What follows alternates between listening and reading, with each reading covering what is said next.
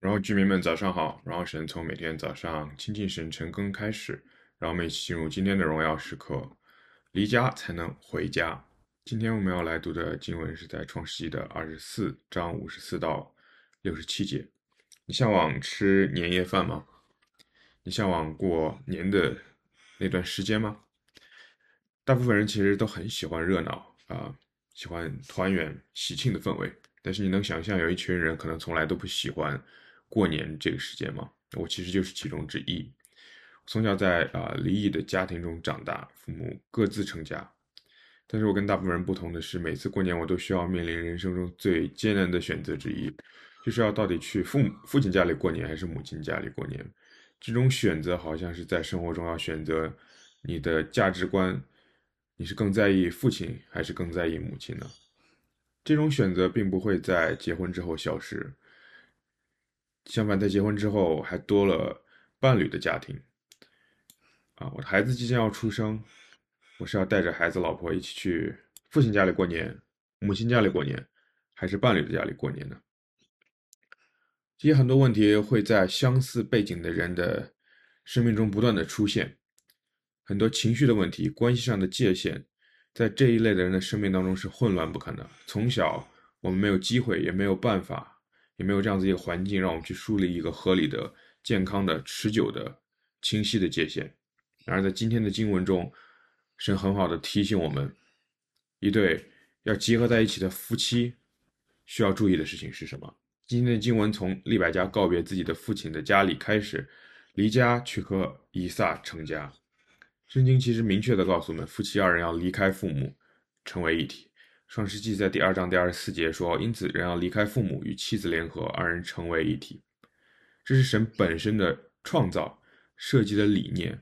夫妻二人原本就是一体，所以有一件很重要的事情，特别是在现代人的关系的理念里，就是要离开原本的心理依赖，处在正确的关系里，得到新的安慰。在今天的经文最后也说到，以撒从他母亲不在，才得了安慰。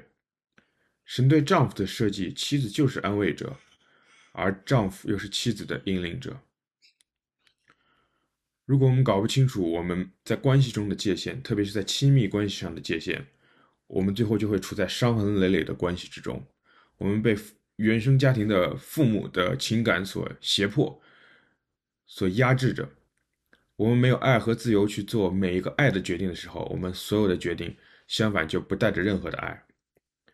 在信仰中也是如此，神希望你做的一切事情是充满着自己甘心乐意的决定，而相反，有着任何的胁迫，这样子的决定都是从肉体所出发的，从肉体所出发的决定，最后是没有办法带到永恒的关系里的。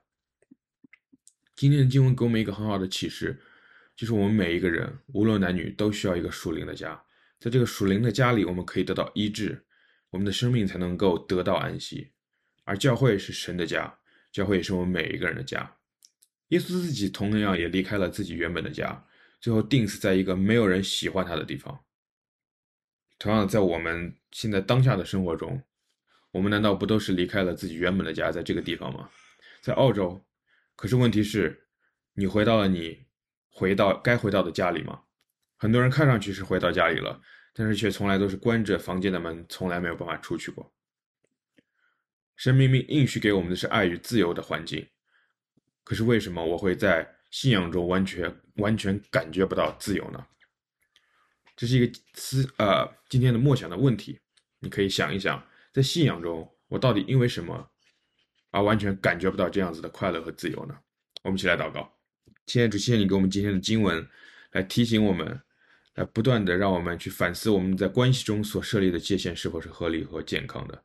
让你帮助我们有能力、有智慧，去面临和处理我们在亲密关系中所有的陈雷，好让我们真正的把信仰活在生命当中，活在生活当中，活出一个完全的爱与自由的生活来。耶稣，我们谢谢你，奉耶稣名祷告，阿门。弟兄姐妹们，活在神的心当中，每一刻都是荣耀时刻。新的一天靠主得力，加油。